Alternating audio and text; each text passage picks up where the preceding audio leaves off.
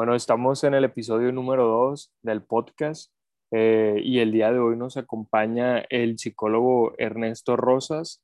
Eh, él tiene un currículum muy amplio, es licenciado en psicología, tiene un diplomado en clínica psicoanalítica, un diplomado en sexualidad humana, eh, también pues habla inglés, ha realizado voluntariado, principalmente en el área de las adicciones, ha trabajado también en el, en el ejército de salvación y pues da terapias, es psicólogo clínico principalmente y yo creo que fue la persona adecuada para hablar de este tema del episodio 2, que es la salud mental en tiempos de COVID, porque yo creo que pues no solamente lo decimos nosotros, también lo dice la ciencia, las investigaciones científicas que pues ha aumentado los problemas y, y, y los trastornos de ansiedad, de depresión y otro tipo de, problemas mentales en lo que va del confinamiento por estar encerrados y porque yo creo que al fin de cuentas el ser humano nació para ser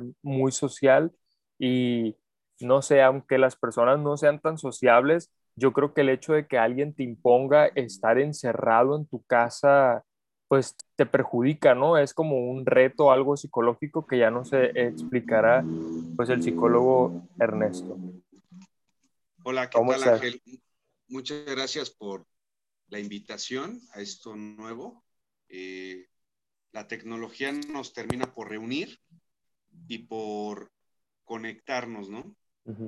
Hay que buscar las eh, nuevas técnicas. Sí, nos tenemos que adaptar a, todo, a todas estas circunstancias lo, que mencionabas, el, COVID eh, ha dañado la salud mental, sí, la salud física también y, lo social. La salud se compone de tres, de tres fuentes, ¿no? Lo que nos marca la Organización Mundial de la Salud es principalmente eh, el equilibrio de lo, de, lo, de lo social, el equilibrio de lo físico y el equilibrio de lo mental.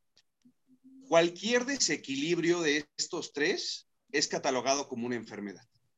Entonces, ¿qué fue lo que principalmente dañó en la pandemia? Bueno, lo social. Porque lo social vino a privarnos de ese instinto.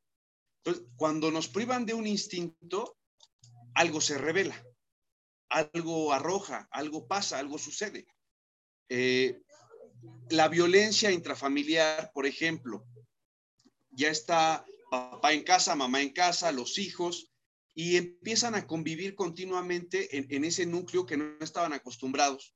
Eh, solamente estábamos acostumbrados a vernos por la noche, ya después de terminar nuestras labores, estábamos acostumbrados a, estar, eh, a no convivir. es, algo, es algo, es una paradoja, porque ¿cómo te explicas que ahora que están todos los miembros de la familia conviviendo y, privándote de la vida exterior, ¿cómo te explicas que brota una enfermedad? ¿No? Por ejemplo, la violencia. Porque se terminan de dar cuenta que tal vez no se caen bien, se terminan de dar cuenta que no está padre estar continuamente conviviendo, porque no sabíamos que íbamos a estar tanto tiempo conviviendo. El espacio y el tiempo que se pasa a la familia o que se le otorga a la familia, pues era mínimo, entonces era un, tiempo de calidad, de fin de semana y había un plan y ya. Pero ahora, cuando tienes al hijo a un lado, a la esposa en el otro, eh, es complicado, ¿no? Eh, eh, el hecho de, de estar conviviendo. ¿Tú qué opinas, Ángel? Pues mira, yo creo que sí, y aparte, bueno, no sé, las cosas, los videos que se han vuelto viral acerca de la violencia. Por, yo miré un video de una maestra que está grabando clase y llega su esposo y la agrede. Entonces, dicen, este no es el primer caso, la primera situación que se evidencia por causa de, estas plataformas que ya, pues, o sea, hemos introducido a la parte más privada de, de nuestra casa y que también nos o sea, corremos el riesgo de una exposición no solamente de, cometer alguna burrada o alguna graciosada, sino también de evidenciar el, tipo de, relaciones que existe. Y eso que dices sí es cierto, porque yo creo y he escuchado, por ejemplo, hasta las mamás que tienen niños pequeños que dicen que ya no, o sea, ya no aguantan, ya necesitan que los niños vayan a la escuela y ahorita pues surge el tema ese de la CEPIC, ¿no? De la CEP, que, que pues que si están entre las responsivas, si van o no, pero igual las mamás ya es algo que desean, pues, porque he platicado con mamás que me dicen, ay, no sé si lo voy a mandar, y están dudando por esta cuestión de, de, la convivencia, yo creo, o sea, tanto hartas al niño, tanto te hartas tú, y yo creo que, que impacta mucho en eso que dices tú, el tiempo de calidad. Ninguno de los dos van a tener tiempo de calidad porque, pues, la mamá es como que, ay, a lo mejor ya me harté de ser mamá y el niño a lo mejor ya se hartó de ser niño y en, en la convivencia, pues, aparte quieras o no, yo creo que siempre somos iguales, nuestra personalidad siempre es igual pero yo creo que siempre nos ayuda a desarrollarnos en la escuela, el trabajo, los distintos escenarios, pues porque tenemos diferentes formas de actuar, creo yo. Sí, ahorita, este, bueno, se terminan por conocer. eso es lo que está sucediendo realmente. O sea, te estás dando cuenta con quién estás conviviendo, con quién, quién es tu pareja, cómo son tus hijos, porque solía pasar que la maestra decía, ah, no, es que este niño es muy latoso. entonces la mamá lo encubría y decía, no, no, no, no, si en mi casa se porta muy bien. Bueno, pues ya terminó de, portarse mal allá, pues ya no le queda energía. Y ahora que la mamá se la pasa todo el tiempo viendo al hijo, pues se da cuenta del comportamiento. Eh, ¿Y qué es lo que hace? Pues lavarse prácticamente las manos.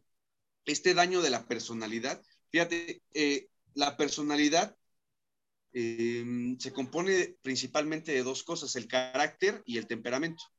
El temperamento es algo biológico, eh, es heredado, eh, ya está como estipulado por el ambiente y el carácter se va, es, el carácter es 100% social. El, carácter, el, carácter se va formando a través de las distintas relaciones que podemos estar entablando. Eh, y con la personalidad se trabaja a nivel clínica. Cuando nosotros podemos hacer una modificación en la personalidad, podemos cambiar la vida de un sujeto. Ahora, ¿qué, qué, es lo que nos está arrojando eh, en la clínica? Bueno, pues un trabajo y de repente ya empezaron a llevar a la esposa a terapia y de repente ya empezaron a llevar al hijo a terapia porque se están dando cuenta de la problemática. Eh, así es como se ha estado viviendo, por ejemplo, las consultas privadas que, que, doy, no acostumbro a darlas por Zoom. Ajá. se pierde eh, toda esta conectividad, todo. Eh, me, me, me, costó mucho trabajo adecuarme a esto, pero lo tengo que hacer y sí pierde gran, gran sentido, ¿no? Por ejemplo, en psicoterapia se maneja mucho el silencio, Okay. De repente ya me dicen, oye, como que te apagó este, el micrófono, como, no, pues simplemente estoy haciendo una pausa para que reflexiones, pero no toleran el silencio. Claro. Y bueno, es otro tema, ¿no? El, eh, el ser humano no tolera. Pero ha aumentado, ¿tú crees que ha aumentado? O sea, que ha aumentado la, o sea, la asesoría psicológica en esta cuestión a partir del confinamiento. Sí, Sí, sí, sí ha, aumentado eh, la, demanda de consultas, sí ha aumentado. Eh, por un lado, sí hay un daño económico, hay un daño social, pero también la gente se da cuenta que es una necesidad. O sea, esto es de canasta básica y, dicen, bueno, ¿qué, ¿qué, quiero? Ya no tolero al niño y de repente llegan niños. Yo no atiendo niños, por ejemplo, ¿no? yo no atiendo, pero, pero me, me dicen a mí, yo, yo, los derivo con alguien que se atienda a niños, que sí se especializa en atender a niños. Se dan cuenta del problema y se dan cuenta, porque ya, imagínate, les quitaron que la natación, que el taekwondo, que el karate, que el box, porque las mamás lo que querían era, eh, te, te, habría que preguntar, bueno, si querías que tu hijo verdaderamente se formara o nada más era un pretexto no para mandarlo y quitártelo de encima, ¿no? eh, eh, hay, que verlo de, una forma real. ¿Qué es lo que está sucediendo? ¿Realmente quieres que tu hijo se prepare, sea boxeador, sea en el taekwondo, que vaya a los Boy Scouts, o no lo quieres tener cerca de tu casa porque te provoca un caos? Entonces, mejor eh, paso esa pelotita a otra cosa. Y así como pasaron esa pelotita, se la pasaron a los psicólogos, a los terapeutas. Ahora la tienen ustedes, ¿no? Sí. No, pero bueno, dudo que el, terapeuta se haga responsable del niño. Yo, yo, ah, ok, puedo derivar al niño, pero también tengo que atender al papá y la mamá. Y ya cuando atiendes a la papá y la mamá, bueno, surgen un montón de problemas, ya infidelidades, este, ya se quieren divorciar. Y abrir y rascar la costra, pues va a salir sangre. Claro. Y muchas veces yo creo que, que, lo que quieren es atender solamente el problema por, por las ramas, ¿no? O sea, como la parte más superficial, atenderla, que en ese caso yo creo que sería el niño, pero realmente a lo mejor el niño está respondiendo a, no sé, tiene un efecto de, en, en, su actuar por los padres. Y eso que dices... Lo único que quieren es que termine el síntoma. Ajá. Y eso que dices tú, ¿tú crees que, ¿tú crees que la cuestión, por ejemplo, de, de, la, de las condiciones, no sé, como que se tocan mucho ahorita, como la depresión y la ansiedad, los niños también, o sea, se han visto demasiado afectados porque yo no he conocido como tal que alguien, a un niño haya sido diagnosticado como con ansiedad, pues. Entonces, ahorita me surge la duda esa de que con el confinamiento, si los niños han presentado pues esta problemática, también se incluyen dentro de la ansiedad o, de la depresión. Sí, eh, bueno, los psicólogos no, se, rigen o regimos por el DSM, que es un diagnóstico, es un manual de diagnóstico en donde están tipificadas muchas enfermedades mentales. En el caso de la depresión, te dice el DSM, mira, son nueve síntomas. Si la persona tiene cinco de estos síntomas durante más de dos semanas, eh, entonces es depresión. No estipula la edad. No, no, estoy bien seguro si estipula o no la edad, pero y eso nos mete a otro, a otro tema, ¿no? Un poquito más filosófico. El diagnóstico, lo único que ayuda es a tranquilizar al médico y al psicólogo. Pero de nada sirve que le digas al paciente tienes depresión. Va a decir, bueno, ¿y qué hago con esto? O sea, de nada sirve. Eh, eh, simplemente sirve para aliviar la angustia del, psicólogo, para catalogar, para diagnosticar. Hacer objetivo. Ajá, lo quieren hacer ciencia. De hecho, pues, pertenece a las ciencias sociales, pero es o es ciencia o es social. Yo vengo de una corriente pues psicoanalítica y, a la necesidad del mundo y a la necesidad de, tener diagnósticos, pues se han venido dando otras corrientes como la conductista, la humanista, la gestal, que son corrientes, eh, no me atrevo a hablar eh, ampliamente de ellas porque no las conozco, pero han, han servido a la sociedad como un curita, porque pues ya no se puede ir a psicoanálisis porque dicen, bueno, es caro, y, no es que sea caro, o sea, eso se ha vendido, es como por ejemplo el coaching. Bueno, ¿qué es lo que sucede con el coaching? ¿Por qué el coaching? ¿Qué, está ofreciendo el coaching que nosotros hemos dejado de, hacer? Ah, bueno, es que vende mucho más. Las diferentes eh, psicoterapias venden felicidad. Tal vez en el psicoanálisis no vendes felicidad. Tal vez sales mucho más deprimido de cómo llegaste.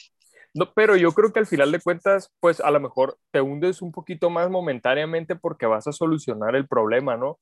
Porque eso, justo eso se me vino a la mente, que, o sea, pagan un curso de 3 mil pesos de, de coaching, no sé qué, o sea, para que aprendas a vivir, no sé qué. Y yo conozco instituciones que la terapia cuesta 200 pesos, 150 pesos, aquí en Culiacán. Entonces dices tú, o sea, ¿cómo una persona va a preferir ir con una persona que se formó, y con todo respeto, ¿no? En cuatro o cinco meses a una persona que tiene cuatro o cinco años más diplomados, más posgrados, más especialidades, y eh, aún así preferir a, este que nos está dando, eh, ay, que ven, yo te voy a ayudar a ser feliz, no te voy a ayudar a, a lo mejor a atender el problema. Y yo creo que al contrario, eso te provoca más, más conflictos, ¿no? Pero yo creo que ya eso sería salirnos un poquito de la, del, del, tema principal, que es la, la, la salud mental en tiempos de, de COVID. Eh, otra de las preguntas, eh, ¿tú crees que, que, afecta, o sea, esta situación de, de estar en casa para poderme desarrollar en las, también en las plataformas? Porque, por ejemplo, yo o sea, te lo pregunto y yo más o menos sé en, lo personal mi respuesta, porque, no sé, yo siento que yo no me, me, desarrollé igual en la escuela, o sea, yo siento que a mí no me fue bien tan bien en la escuela como me ha ido otros años, como me ha ido otros semestres. Y yo al principio decía, la gente floja dice que, el, que esto de las plataformas eh, no les enseña. Yo siento que sí me enseñó, pero también no creo que, que, o sea, porque al final de cuentas es de uno, ¿no? Pero yo creo que no me alcancé a desarrollar ni en lecturas, ni en participaciones, ni en muchas cuestiones por estar aquí en la plataforma. Inclusive tú ves mis calificaciones, no son malas, pero no son tan buenas como las que tenía con anterioridad, pues. Entonces, hasta que terminé, dije yo, y si es cierto, o sea, sí me afectó la cuestión esta, aunque a lo mejor me ahorré dinero para trasladarme a la escuela, aunque a lo mejor me ahorré tiempo en el transporte, pero al final de cuentas se vio, me vi perjudicado en alguna, en alguna cuestión de mi rendimiento, pues, escolar. Habría que preguntarse, eh, creo que las empresas se dieron cuenta que tenían un gran ahorro, ¿no? al, por ejemplo, en las escuelas. Bueno, pues te ahorras muchas cosas al, no, al no hacerlo presencial.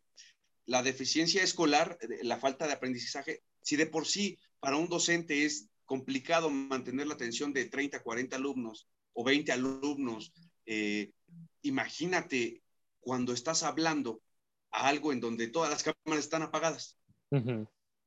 Es mucho más complicado. La participación pues es mucho más complicada. El alumno no va a poner a, enseñar su casa, su realidad, porque esa es la otra. Bueno, ¿por qué no enseñar la pantalla? Te expone, estás, estás exponiendo toda la intimidad, lo más íntimo que es tu casa. Eh, y de repente corres el riesgo de que mamá te empiece a gritar y, es como no se den cuenta de la realidad que vivo. Es como no se den cuenta de que soy como ustedes, aunque todos están fingiendo.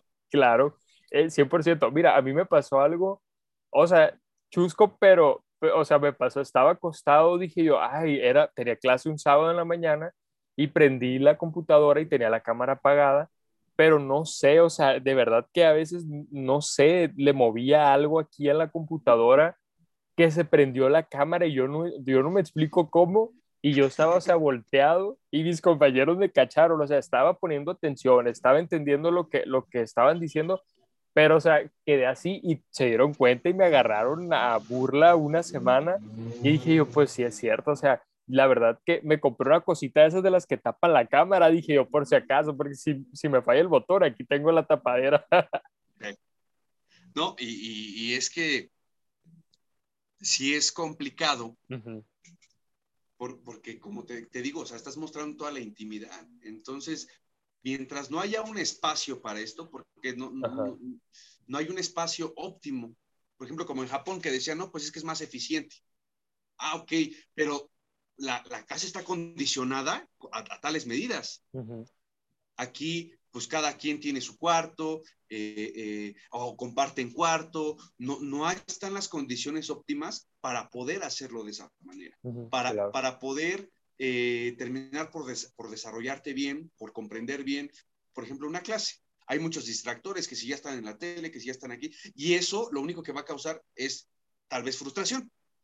Porque el alumno se va a sentir como, ah, no aprendí. No, es que no es que no hayas aprendido, es que con tantos distractores nadie entiende.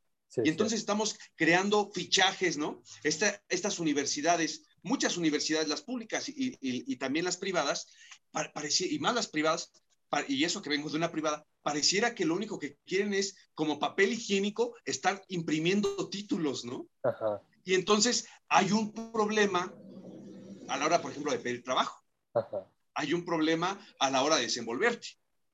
Hay un problema, eh, eh, a lo mejor van a, lo mejor un tipo terminó su carrera eh, en tres años y, y, nos venden más esta idea de rápido y, no y sin con el mínimo esfuerzo y ya tómate tu foto, este, eso sí te la venden bien caro y la graduación y esto, porque no somos tolerantes a la frustración y cada vez de cinco años, no, ya va a ser en cuatro años, ahora va a ser en tres años tu carrera, haz tu licenciatura en dos años y nada más los sábados, que estamos este, cultivando, ¿no? No, no hay un verdadero aprendizaje, pero también tiene que ver con el sistema.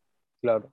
También tiene que ver con qué está operando en el sistema y por qué quieren que las licenciaturas sean como, como papel higiénico que se están imprimiendo. Pero también, este, Esa es una opinión este, personal, ¿no? sí, sí, se vale.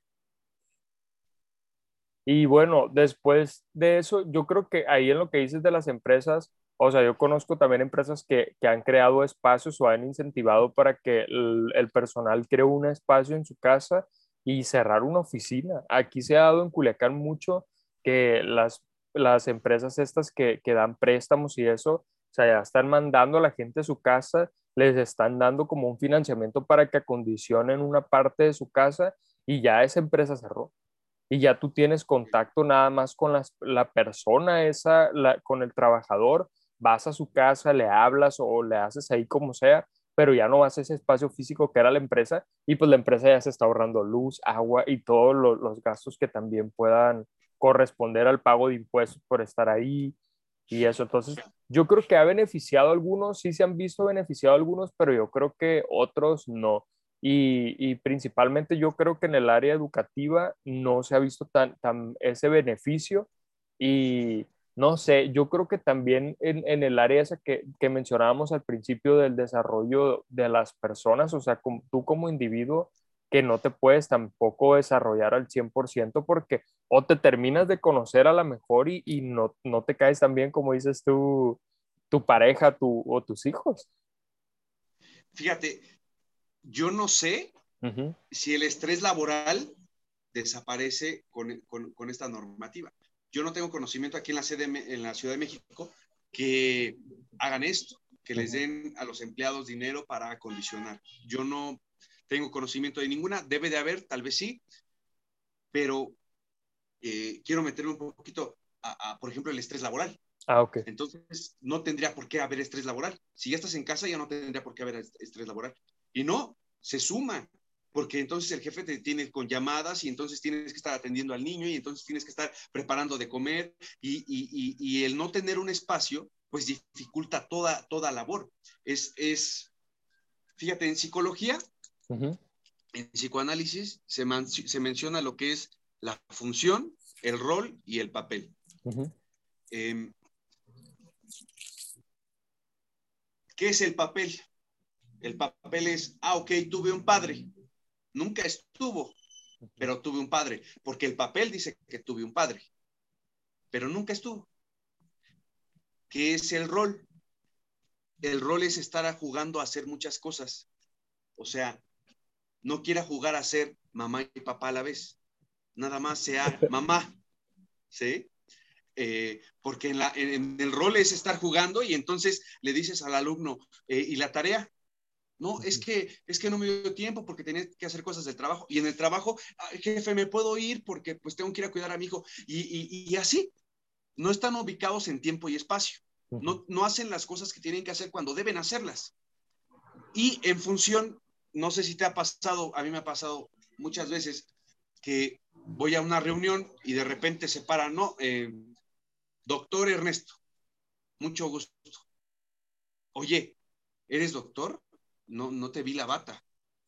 Pareciera, es, y, y que es una función, matemáticamente la función, tiene que haber algo que resignifique a ello. Uh -huh. Para que haya un, un, médico, tiene que haber un paciente. Para que haya un maestro, tiene que haber un alumno. Y parece que no nos ha quedado claro esto. Entonces, este problema de función, cuando lo llevas a, a, al área de en donde tienes que empezar a trabajar imagínate que eres en la casa, tienes que ser todo y nada.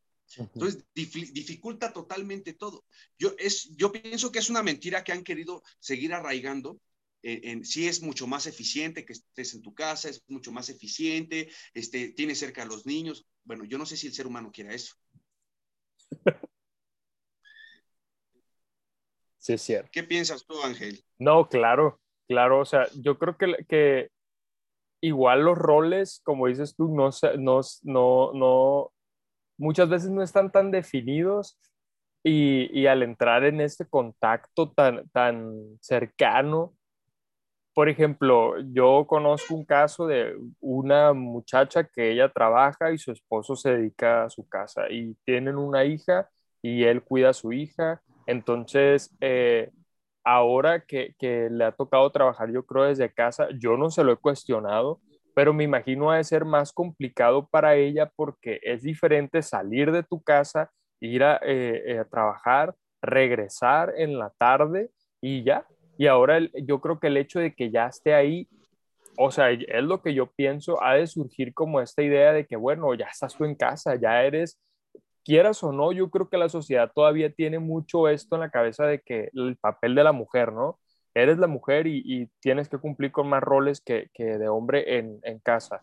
Entonces, a lo mejor ha de surgir esta situación de, eh, bueno, tú eres la esposa, ya trabajas desde casa, entonces ahora puedes hacer la comida. O sea, simplemente algo que hacía a lo mejor el esposo, pero ya también ha como redefinido esa parte de los roles que no debería, porque pues al final de cuentas ella es la que está llevando el sustento de, la casa y, pues el rol anterior de, de esos tiempos para él era el, estar ahí en casa y él cumplir con todas las funciones que cumplía anteriormente un ama de casa, ahora lo hacen también los hombres.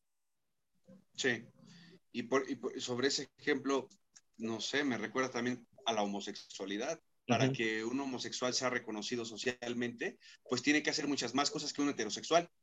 Lo mismo le sucede a la mujer y se da desde la estructura familiar. Para que una mujer sea reconocida, ah, pues tiene que estar lavando y tiene que encargarse de los niños y tiene que encargarse de todo, porque si no, no es, reconocida, no, no es... Eh, y también es un problema de machismo, ¿no? claro.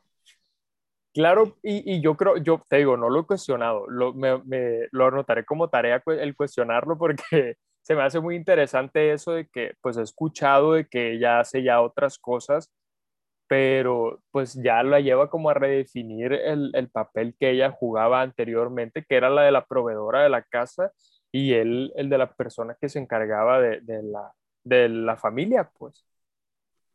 Sí, no, y todos nos tenemos que eh, de preguntarnos qué es lo que somos y qué, y qué es lo que estamos eh, haciendo, qué, cuál es nuestra función para no estar jugando en, esto, en, estas posiciones de roles para no estar haciendo todo y nada, tendríamos que preguntarnos, bueno, ¿qué es lo que estamos haciendo para hacerlo bien? Y eso tiene que ver con un problema de comunicación. Y la comunicación es un tema bastante amplio. que luego tocaremos. El ser, el ser, humano no, no termina por comunicarse, ¿no? no es como que hay un emisor, hay un receptor y el mensaje, ¿no? Eh, no pasa el mensaje. Y esto pasa en el área laboral, en lo escolar, en todos lados. El mensaje no pasa como se supondría que se tiene que pasar, por dos sencillas razones. La palabra, es que está bonito este tema, pero...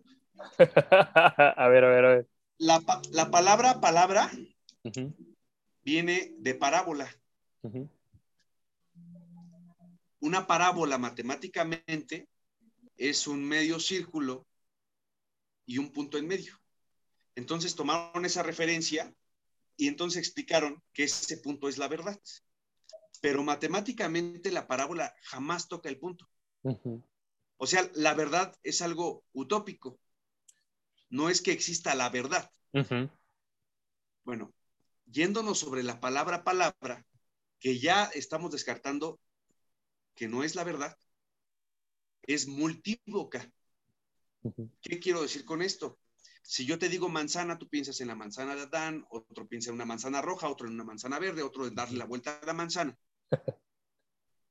Ahí hay ya, un problema, porque entonces cada quien piensa lo que quiere. Y está muy bien que cada quien piense lo que quiere. Lo que está mal es que nos digan qué tienes que pensar. Y la palabra, aparte de ser multivoca, es equívoca. Todo el tiempo se está equivocando.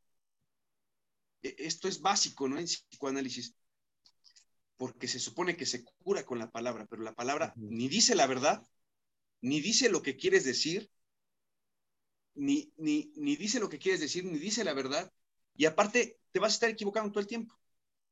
Imagínate ese problema, llévalo a un... Si, si entre pareja no, no se pueden poner de acuerdo, ¿Qué te hace pensar que en tu trabajo se van a poner de acuerdo en una junta? ¿Qué te hace pensar que en un salón de clases va, van a ponerse de acuerdo? Imagínate a nivel gobierno, qué tipo de problemas están ocasionando porque la palabra no comunica. Por ejemplo, eh, yo no soy religioso, pero alguien ya hablaba con parábolas desde hace dos mil años, como si supiera que la comunicación tiene un fallo. Digo, está, está interesante cómo es posible que como que él ya sabía que no lo íbamos a entender y, y entonces por medio de parábolas. Pero sí, está bien, bien interesante todo eso. ¿Y tú crees que, que por ejemplo, ahora eh, mencionas eso de, del, del, del, tiempo para preguntarnos qué somos y, y, y o sea, qué nos gusta y, qué es lo que, no sé, cuál es nuestro propósito? ¿Tú crees que ha, ha sido beneficioso el, el, pasar el tiempo encerrado para hacernos estos cuestionamientos? ¿O crees que simplemente nos ha pasado también como el tiempo y ni nos hemos dado cuenta? Yo creo que sí, eso sería lo más peligroso, ¿no? Que con todo el tiempo que tenemos libre no hagamos absolutamente nada. Uh -huh. Que no nos cuestionemos absolutamente nada. Porque eh, ahora que tenemos tanto tiempo, pareciera que nos aburrimos y pareciera que entonces no, no le encuentras lo misterioso a la vida. Claro. Pero no, no, no, no es eso. Simplemente que vivías en autopropulsión. Uh -huh. Trabajabas y después a la casa y después a esto Ajá. y después al gimnasio y después sin preguntarte por qué hacías lo que haces. Uh -huh. Sin preguntarte, eh, bueno, ¿por qué tengo la novia que tengo? Uh -huh. ¿Por qué tengo los hijos que tengo? ¿Por qué me comporto de tal forma en tal lugar? Y ahora que, que, tenemos ese tiempo, bueno, algunos lo aprovechan, otros lo, lo, lo, no es que lo malgasten, simplemente hay que entender que la, la capacidad, pues algunas personas no, no, no, no tienen no es igual. Esta posibilidad, por ejemplo, de, de, de estudiar, de, uh -huh. de, preguntarse. No va a pensar igual un economista que un filósofo o un antropólogo. Eh, cada quien ve la vida desde un punto de vista distinto. Claro. Cuando mencionábamos, por ejemplo, lo del coaching, bueno, hay personas que, que transfieren sus emociones al ver la novela y que viven a través de la novela y que se identifican a través de la novela o de la serie. Uh -huh o de la serie de Netflix. Y entonces te vives en el personaje. Eh, eh, vives tu vida como si fueras el te personaje. Sientes, y así transfieres, así transfieres tu, tus emociones. Bueno, para eso se va a terapia, para que no te sientas este, ni el muy malo, ni te sientas eh, una víctima, porque, porque el hecho de que una persona se enganche tanto con un personaje, se crea un personaje, bueno, es motivo también de ir a terapia. ¿Por qué te enganchas claro. de tal forma? Porque no Ajá. puedes vivir una no es normal. punto a real, ¿no? Ajá, claro. Porque yo creo, no sé, yo siento como que sí, por ejemplo, mi opinión personal es que sí nos ha servido el tiempo, yo creo al principio a mí eh, me sirvió. O sea, yo tuve, eh, cuando inició la pandemia, tuve una crisis de asma, estuve en mi casa recuperándome, no salí como en dos meses, estaba pues desde casa haciendo la escuela, estaba los deberes, como ya sabes, soy abogado, entonces cerraron los tribunales, entonces ya no es como que no tenía más que hacer y pues ya me tuve que encerrar y me sirvió para, o sea, para recuperarme en ese sentido. Una vez pasa la recuperación, yo creo que salgo de vacaciones, que fue más o menos por abril, mayo, y empiezo como que a buscar cosas que dije yo, quiero hacer que no tengo, no había tenido el tiempo que, que, eh, que hoy tengo para poder hacerlas, pues me metí curso, me metí no sé qué, como tirándole a todo, ¿no? Y al final de cuentas, yo creo que llegó un punto donde dije yo, ay, no, esto no me gusta tanto como yo pensé que me gustaba, entonces no. Y esto no sé qué. Y Fíjate, no. por ejemplo, ahorita te interrumpo, dices, Ajá me metí a hacer cosas que quiero hacer o que quería hacer. Ajá. Bueno, eso pertenece al mundo de la fantasía. Ajá. Eh, eh, te explico. Ajá. Es, quiero, quiero hacer, bueno, y entonces la gente espera el momento adecuado para hacerlo. Uh -huh. La gente quiere, eh, piensan que la meditación es irte a, a la sinagoga, P piensan, bien, quieren, quieren algo idóneo Ajá. para hacer algo quieren ponerse a leer en una biblioteca, quieren ponerse a correr eh, forzosamente en una pista de atletismo. Y simplemente son justificantes para no hacerlo, porque si lo quisieras hacer, lo hubieras hecho con pandemia o sin Ajá, pandemia. Claro.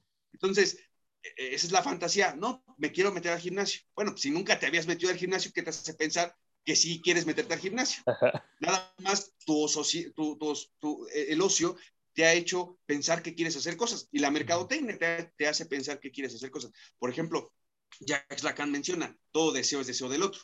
Uh -huh. Imagínate, entonces no hay un deseo personal. Yo quiero un título porque vi a alguien que tiene un título y es feliz. Yo quiero un carro porque vi a alguien que, quiere, tenía un carro y se supone que es Son como réplicas, pues. Sí, y entonces lo único que nos queda, no hay, no hay, no hay algo único. Lo único que queremos es desear lo que otros tienen. Y esa se convierte en envidia. La envidia empieza deseando que deseando lo que el otro tiene, pero se termina convirtiendo en desear que el otro no tenga lo que tiene.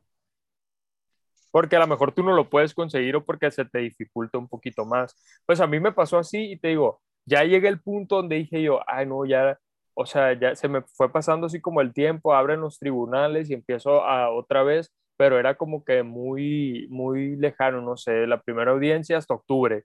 Entonces dije yo, híjole, sigo con la escuela, pero no sé, yo creo que me, me, sirvió para darme cuenta como que a la vez ya estaba cansado de la escuela, dije yo como que ya no quiero esto, pero dije yo, pues ni modo, ya lo tengo que terminar porque es algo, es un compromiso que ya, ya tengo, pero dije yo, no, no, no, empecé a cuestionarme cosas y yo creo que sí me sirvió el tiempo como para, para definir, yo creo, las cuestiones de decir, sabes que me gustaría ir por este camino y, y, ya hacerlo. Por ejemplo, esta la idea, yo te lo platiqué a ti, la idea esta del, del podcast, que pues yo lo, o sea, yo lo agarré en Instagram, empecé a subir historias como que, ay, para, porque estaba aburrido eso, y luego de repente me dicen, oye Ángel, ¿por qué no haces un podcast? Y yo dije, ay, no, pues se me hace como que algo muy pro, pues, o sea, dije yo me imaginaba. De nuevo queremos, eh, este, no, y un estudio y Ajá, ándale, para allá y rebuscándole. Ajá. Dije yo, no, pues no tengo un aura de luz, no tengo un espacio específico como he visto que, que muchas personas tienen, o micrófono súper profesional. Dije yo, entonces, o sea, me costaba la idea de pensar en siquiera eh, registrarme y hacerlo, pues. Entonces, ahora que termino, eh, que termino la escuela y todo y me quedé con el tiempo libre, dije yo, bueno, pero he visto que todas las personas empiezan a hacer desde, o sea, no sé, con cualquier cosa y hacen un video y luego tienen impacto y luego van creciendo y luego van mejorando. Entonces dije yo, bueno, pues es, es buen momento yo creo para, para empezar. Entonces, yo creo que ahí a lo que, a lo que dices de que, que con el darnos el tiempo para lograr algo que nosotros teníamos como, como o sea, que, no, que nos servía para cuestionarlo. Yo creo que a mí sí me sirvió para tanto para cuestionarme como para responderme y pues tomar eh, cartas en el asunto y decir, sabes que ya voy a empezar a ejecutar esa, esa idea que a lo mejor tenía o que de repente pues mis amigos me decían como que hazlo porque es interesante y porque también, no sé, Mm, por ejemplo, yo con mis amigos somos de mucho de juntarnos en una casa, tomar café o ir a una cafetería, cenar, lo que sea, pues. Y ahora que los tiempos de COVID no nos habíamos visto y empezamos a utilizar también las videollamadas. Entonces, como de que me decían, pues bueno, o sea, también te, te va a servir, Ángel, porque lo haces, nosotros lo vamos a escuchar, dice, vamos a hacer tus principales eh, radioescuchas, no sé cómo se diga la palabra, o sea, del, del podcast, y, y de este, mis consumidores, pues. Entonces dije yo, bueno, es cierto, dije yo, pues al final de cuentas, ellos me lo están pidiendo, yo es algo que también me, me gustaría intentar a mí, pues lo hago. Entonces, yo creo que a mí sí me sirvió, pero no sé, yo creo que hay personas que también, o sea, la otra perspectiva negativa, que es la que te decía al principio de, de este punto, yo creo que cuando tienes demasiado tiempo, también juega eh, eh, en tu contra el decir, sabes que quiero ser, hacer o ser esta persona, pero a lo mejor no poseo las cualidades, o a lo mejor, o sea, como que la gente también se pueda, eh, se pueda autoevaluar negativamente y autosabotear, ¿no? Y yo digo que ahí, ahí, ah, ahí se despunta las, todas las cosas. Por ejemplo, yo, yo no sé si te platiqué que tenía, tengo ansiedad, ¿no? Me, a los, desde los 12 años, 13. Y, no sé, hay momentos donde digo yo, ay, no puedo hacer algo, cosa que se me complica y me, me trabo, o sea, me quedo así como trabado y me acuesto y digo yo, bueno, pues, ¿qué, qué, por qué no puedo hacer? Tan tonto soy. Y ya luego agarro la computadora y lo hago. Entonces yo digo que a lo mejor la cuestión está también del tiempo, pues ha, ha tenido un impacto positivo en todos, pero también un impacto negativo eh, en hacerte a lo mejor autosabotearte. Imagínate, con todo este tiempo, bueno, quien goza de su salud mental, pues qué bueno, tal vez le podrá dar tiempo de reflexionar, de pensar, pero alguien que ya vivía deprimido, alguien que estaba pasando tal vez por un divorcio, tal vez por la separación, eh, imagínate si haciendo la vida, yendo de aquí para allá y entonces tengo que hacer esto y esto y esto y esto y esto, la mantiene ocupado, alejada de la realidad. Ahora con todo este tiempo, pues entonces tiene tiempo para deprimirse mucho más, Muchísimo, de autocomiserarse más y, y, crea, y creas una fantasía y terminas creyendo en ella, terminas por convencerte. Y esa es otra patología. Te voy a poner un ejemplo. Eh, hay fantasías que se viven como reales. No estoy diciendo que alguien que ya estaba deprimido se termina por deprimir más. Eso es lo que pasa y está pasando ahorita. La gente eh, que no tiene mm, una estabilidad emocional, pues terminó por deprimirse mucho más, por ahogarse en sus mismos pensamientos, por, por tener episodios de ansiedad. Pero aquellas personas que viven una fantasía como real, se da mucho el caso cuando hay pacientes que, por ejemplo, no tienen a su padre. Entonces, crecen pensando que el papá y el papá y el papá y el papá. Bueno, reviso la historia familiar. Bueno, ¿qué es lo que está pasando? No, es que mi papá me abandonó. Ok, ¿a qué edad? No, pues nunca lo conocí. Entonces no fue un abandono. Claro. Y esta persona, imagínate, tiene 30 años, 40 años. Ajá. Y que tantos años pensando que su papá lo abandonó, pero nunca lo abandonó porque nunca estuvo. Nunca lo tuvo. Ajá. Ahora, habría que preguntarnos, ¿quién le creó esa mentira? Pues, ¿A quién, mamá. ¿A quién verdaderamente abandonaron? ¿A mamá? A mamá. Mamá la abandonaron y entonces pasa toda esta frustración, mamá. Pasa toda esta ansiedad, mamá, al hijo. Y el hijo crece pensando algo que nunca sucedió. Lo mismo sucede, eh, por ejemplo, en un caso de una violación.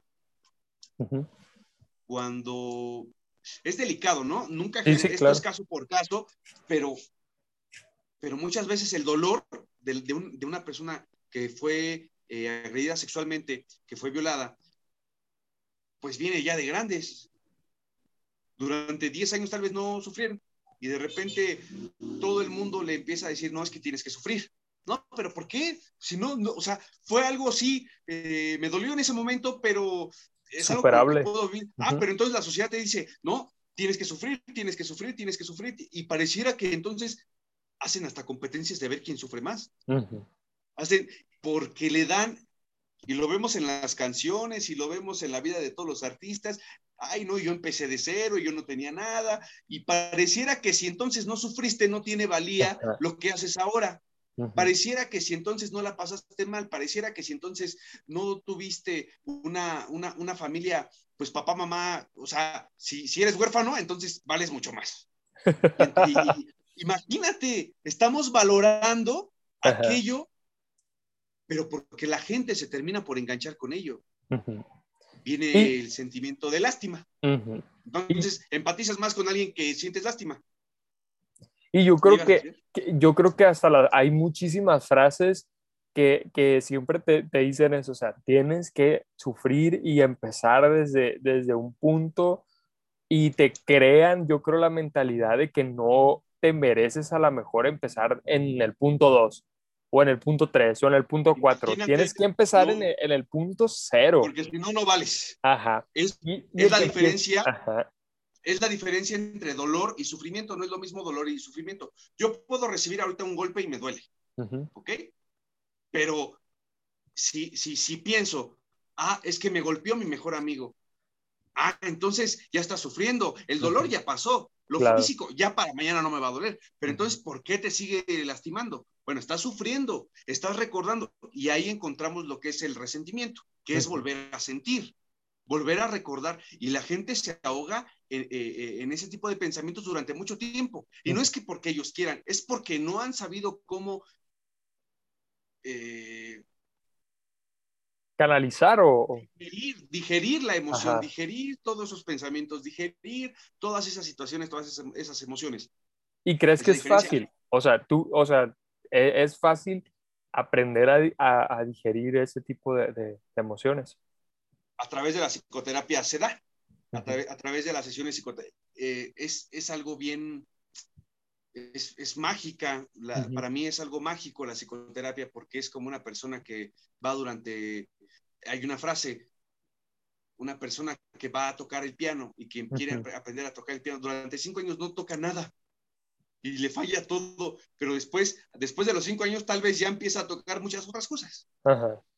Y si es una etapa de dolor, tal vez, porque tengo que abrir todas esas heridas, tengo que abrir, tengo que revisar, bueno, de dónde vienen, son reales, no son reales, estamos sufriendo, eh, nos está doliendo, ¿qué es lo que está sucediendo? ¿Cómo comprendo? Y esto se da a caso por caso, a un nivel eh, analítico en donde me tengo que poner a diagnosticar, tal vez, es la palabra, para ver hacia dónde va.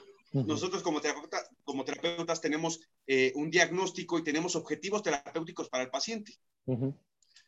Muchas veces conozco terapeutas que se quieren adelantar al paciente como si el paciente, como si el terapeuta tuviera la solución del paciente. Y, ah, no, es que lo que necesita es esto y esto y esto. Bueno. Como si ya lo supiera. sí, como si fuera receta de cocina. Y eso, es lo que vende porque los, lo venden como si fuera algo, algo muy simple, algo muy fácil. Eh, pero el inconsciente siempre traiciona. Me acuerdo una vez que estaba escuchando la radio y le estaban dando un premio a, una persona de radio, ve por, creo, 16 años de locutor, algo así. Entonces, estaba, estaba yo en el carro, iba escuchando y no, pues le vamos a dar un reconocimiento a este eh, locutor por tener 16 años de trayectoria en el programa y bla, bla, bla, bla, bla, bla. Este, y de repente eh, esta persona les empieza a decir, no, pues como que aplaudan, ¿no? Eh, ella misma, ella, ella misma, ella misma dijo, aplaudan. O sea, imagínate, el, inconsciente traiciona. Puedes salir del coaching, puedes salir de cualquier lado y no, soy el mejor, soy el mejor, soy el mejor. llegas a a la esquina, te tropiezas y dices, ay, pendejo. el inconsciente siempre va a hablar. Y cuando hable el inconsciente te vas a traicionar y vas a decir, oye, mejor si hubiera pagado terapia, me voy a ahorrar, este, quién sabe qué tantas cosas. O no terapia, hay gente que encuentra en el deporte, eh, eh, en la meditación, en, la religión, cada quien se desenvuelve emocionalmente como quiere y cada quien encuentra su camino a como quiere. Claro. Claro, y luego al final yo creo que, que, no sé, pero yo creo que no termina siendo más cara la terapia, o sea, porque de verdad yo he visto precios en eso del, del mental, no sé qué, o sea, se da, lo del coaching se da también en lo de nutrición, ¿no? De que te recomiendo no sé qué cosa para que eh, desayunes. La verdad no, no sé cómo se diferencian, pero he visto y que las personas van y les dan, o sea, te venden dietas, te venden dietas como si fuera un nutriólogo y tú vas y le consumes porque ves que la persona, híjole, publica muy buenas fotos en Instagram, entonces le voy a estar consumiendo a esta persona. Pero vas a un nutricionista y te das cuenta de que muchas de las cosas que te están, o sea, vendiendo no, no son y, y, muchas veces tenemos la culpa nosotros, yo creo, porque, por ejemplo, un tema muy conocido, yo creo, lo, eso que salió de Bárbara del Regil de, de la, una proteína y que una persona le hace un análisis y luego la, la, persona queda como envidiosa porque le hizo el análisis y porque era una especialista. Entonces dices tú, bueno, al final nosotros terminamos engrandeciendo a estas personas que nos están cobrando más y no sé, en mi opinión, yo creo que no, nunca vas a gastar más en, una en terapias que en realmente, eh, o sea, que vas a atender el problema de fondo a irte a atender el, el, el problema así por las ramas, o sea, por lo que aparentemente... Pasa, por ejemplo, con como con el derecho, ¿no? En tu rama, me imagino, este, bueno, pues mejor este, terminamos la relación, te divorcio y, este, y nos vamos a ahorrar muchas cosas. Ya desde ahorita vemos quién se va a quedar con qué pertenencias, con qué cosas y, este, y nos ahorramos de que vengas, me vais a embargar, no, no, no sé, desconozco del tema, pero para eso se hicieron las ciencias, para eso se hicieron todas las especialidades, para ahorrarnos cosas. No es como que tengamos que, este, en una infección de transmisión sexual, frotarnos con plantas o, o, sea, ya hay estudios que demuestran cosas. ¿Para qué queremos alargar el camino? Lo que pasa es que la, la, mayoría de la sociedad no tolera la frustración, quiere resultados rápidos, quiere no esforzarse, eh, quieren sentir placer, no satisfacción. Entonces, cualquier persona que vaya y mira, con estas plantitas vas a bajar de peso, o mira, este, no vayas al doctor, eh, mejor tómate estos test para la diabetes, o mil cosas, prefieren eso, pero en el fondo la gente sabe que no les va a ayudar nada. Claro. son placebos, son placebos. Se quieren autoengañar. Y ahí está el problema, porque ya cuando se quieren autoengañar, terminan por, por quererle cobrar a alguien. Echarle la culpa a buscar. Sí, buscar culpables y victimizarse. Pues ha estado muy interesante. ¿Algo con lo que te gustaría cerrar ya, Ernesto? Eh, esa plática, un consejo, recomendaciones, eh, también das psicoterapias. Vamos a pasar, voy a, voy a publicar el, el, el contacto para que pues ahí estén alguien, eh, pues te siga, subes frases muy buenas también y también recomendaciones. Entonces, ya sea por, por leer frases, porque a mí me encanta compartir, a alguien que le guste leerlas también lo pueden seguir, o igualmente comunicarse contigo para algún tipo de terapia. Entonces, las recomendaciones o, o las conclusiones que pudieras decir del tema. Pues creo que tocamos muchos temas, eh, tocamos este, bastantes temas. Se puso bueno. Se profundizar, se puso, se puso bueno, está, eh, me gustó, se fue muy rápido el tiempo. eh, y pues consejos no puedo dar, pero sí puedo sugerir que atiendan la salud mental, que se terminen por desarrollar, que no se terminen de convencer o de autoengañar con cosas que no han pasado. Eh, y pues que procuren comunicarse lo mejor que puedan, aunque muchas veces no es posible. Eh, y ya pondrás tú mi número, no sé. Sí, claro. Tengo mi, mi, Instagram, eh, las imágenes, mi novia es diseñadora, hace esas imágenes. Sí. Igual si gustas decirlo, tu, tu número también o, o, tu Instagram para que te En Instagram estoy como psc.ernesto R. Murillo. Eh, el teléfono no lo tengo a la mano porque el del consultorio no, no me lo sé. Ah, pues lo publicamos ahí en el lo perfil. Ponemos, sí. Perfecto. Entonces, muchísimas gracias, Ernesto. Eh, estuvo muy buena la plática y como dices tú, luego vamos a, a tener otras participaciones para seguir hablando de otros temas que se pone muy interesante. Y yo creo que cuando hablamos así de algo muy genérico, también no, no, no nos permite como desarrollarnos al 100% en cada punto, porque si no, imagínate, serían tres horas de, de la grabación, pero igual se va a repetir. Sí, Muchísimas gracias. Muchas gracias, Ángel, por la, por la invitación y pues suerte en tu podcast. Muchísimas gracias. Entonces nos vemos pronto, pues. Muchísimas gracias también a todas las personas que nos están escuchando. Gracias.